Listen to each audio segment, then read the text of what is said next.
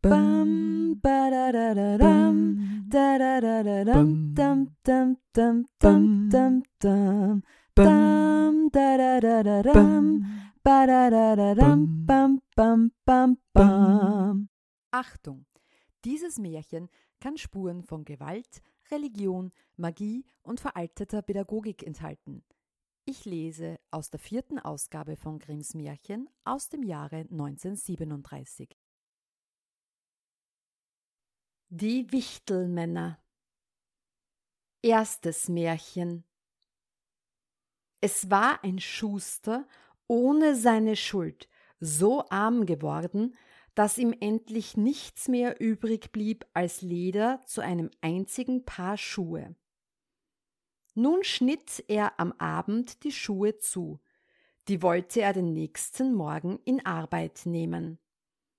Und weil er ein gutes Gewissen hatte, so legte er sich ruhig zu Bett, befahl sich dem lieben Gott und schlief ein.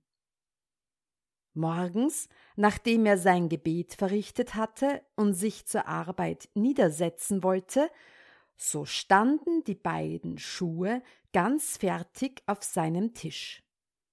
Er verwunderte sich und wusste nicht, was er dazu sagen sollte.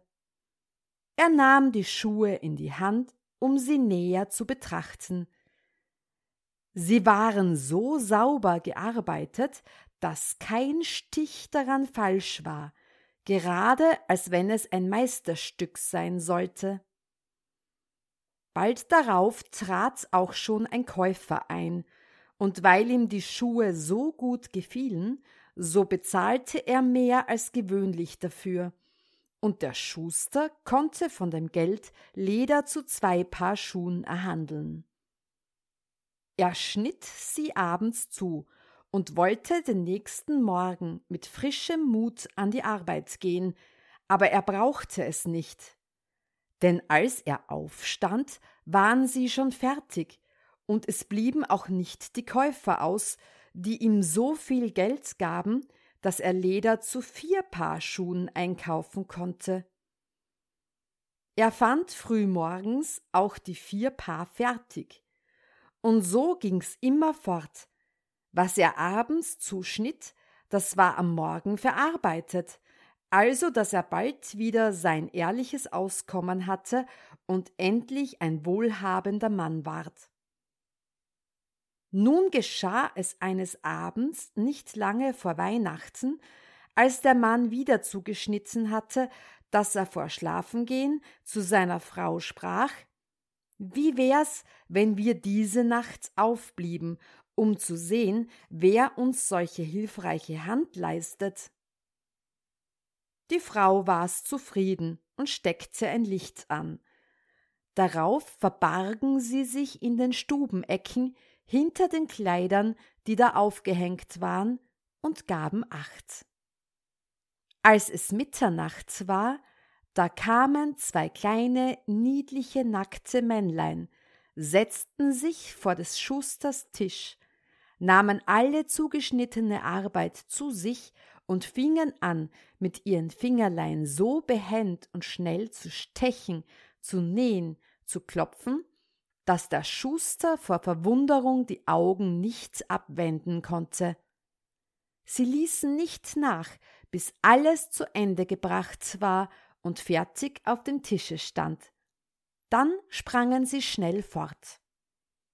Am andern Morgen sprach die Frau Die kleinen Männer haben uns reich gemacht, wir müssten uns doch dankbar dafür bezeigen.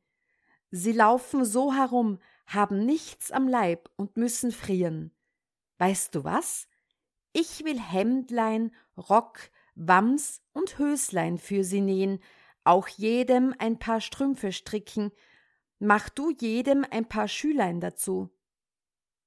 Der Mann sprach, das bin ich wohl zufrieden.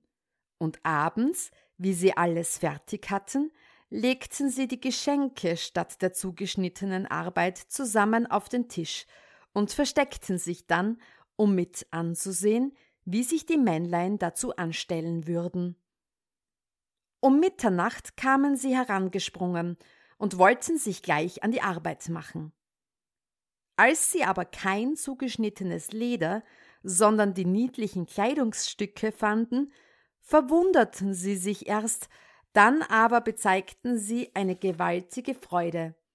Mit der größten Geschwindigkeit zogen sie sich an, strichen die schönen Kleider am Leib und sangen Sind wir nicht Knaben glatt und fein, was sollen wir länger Schuster sein? Dann hüpften und tanzten sie und sprangen über Stühle und Bänke. Endlich tanzten sie zur Türe hinaus. Von nun an kamen sie nicht wieder. Dem Schuster aber ging es wohl, solange er lebte, und es glückte ihm alles, was er unternahm.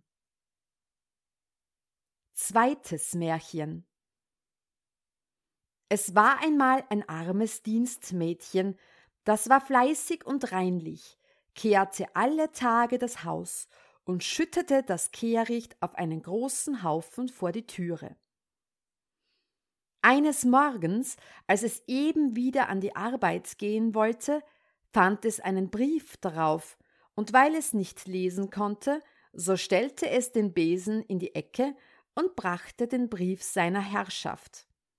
Und da war es eine Einladung von den Wichtelmännern, die baten das Mädchen, ihnen ein Kind aus der Taufe zu heben.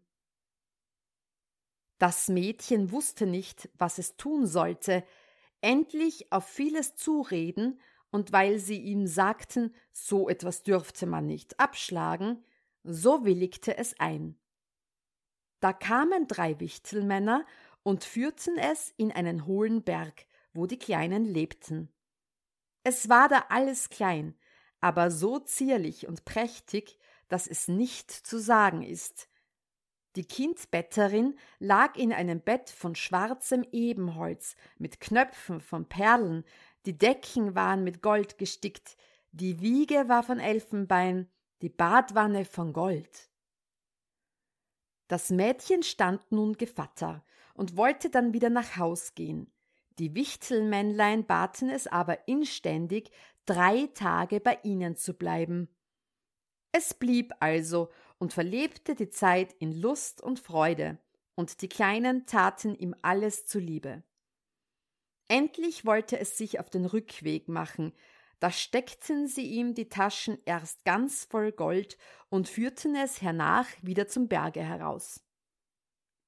Als es nach Haus kam, wollte es seine Arbeit beginnen, nahm den Besen in die Hand, der noch in der Ecke stand, und fing an zu kehren. Da kamen fremde Leute aus dem Haus, die fragten, wer es wäre und was es da zu tun hätte.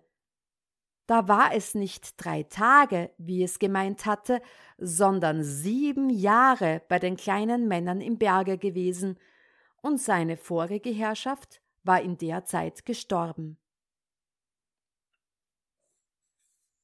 Drittes Märchen einer Mutter war ihr Kind von den Wichtelmännern aus der Wiege geholt und ein Wechselbalg mit dickem Kopf und starren Augen hineingelegt, der nichts als essen und trinken wollte.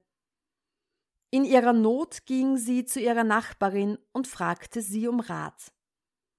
Die Nachbarin sagte, sie sollte den Wechselbalg in die Küche tragen, auf den Herd setzen, Feuer anmachen und in zwei Eierschalen Wasser kochen. Das bringe den Wechselbalg zum Lachen, und wenn er lache, dann sei es aus mit ihm. Die Frau tat alles, wie die Nachbarin gesagt hatte.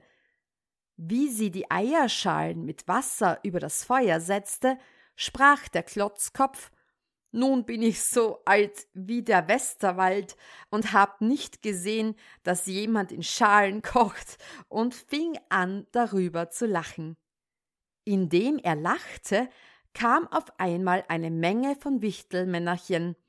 Die brachten das rechte Kind, setzten es auf den Herd und nahmen den Wechselbalg wieder mit fort.